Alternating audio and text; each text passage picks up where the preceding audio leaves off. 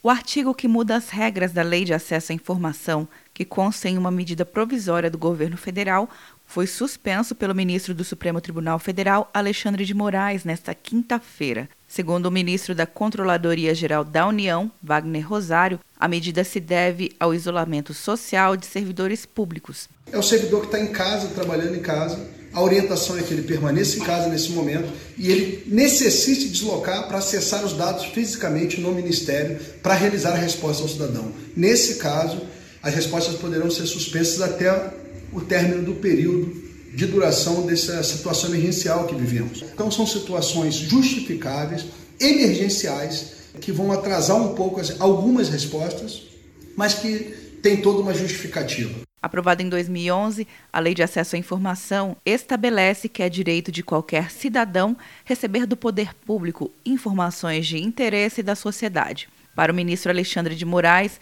não se pode afastar o princípio da publicidade e da transparência. A decisão definitiva cabe agora ao plenário da Corte e não há prazo para ocorrer. Quer um ano sem mensalidade para passar direto em pedágios e estacionamentos? Peça a Veloy agora e dê tchau para as filas. Você ativa a tag, adiciona veículos, controla tudo pelo aplicativo e não paga mensalidade por um ano. É por tempo limitado. Não perca. Veloy. Piscou, passou. De Brasília, Luciana Castro.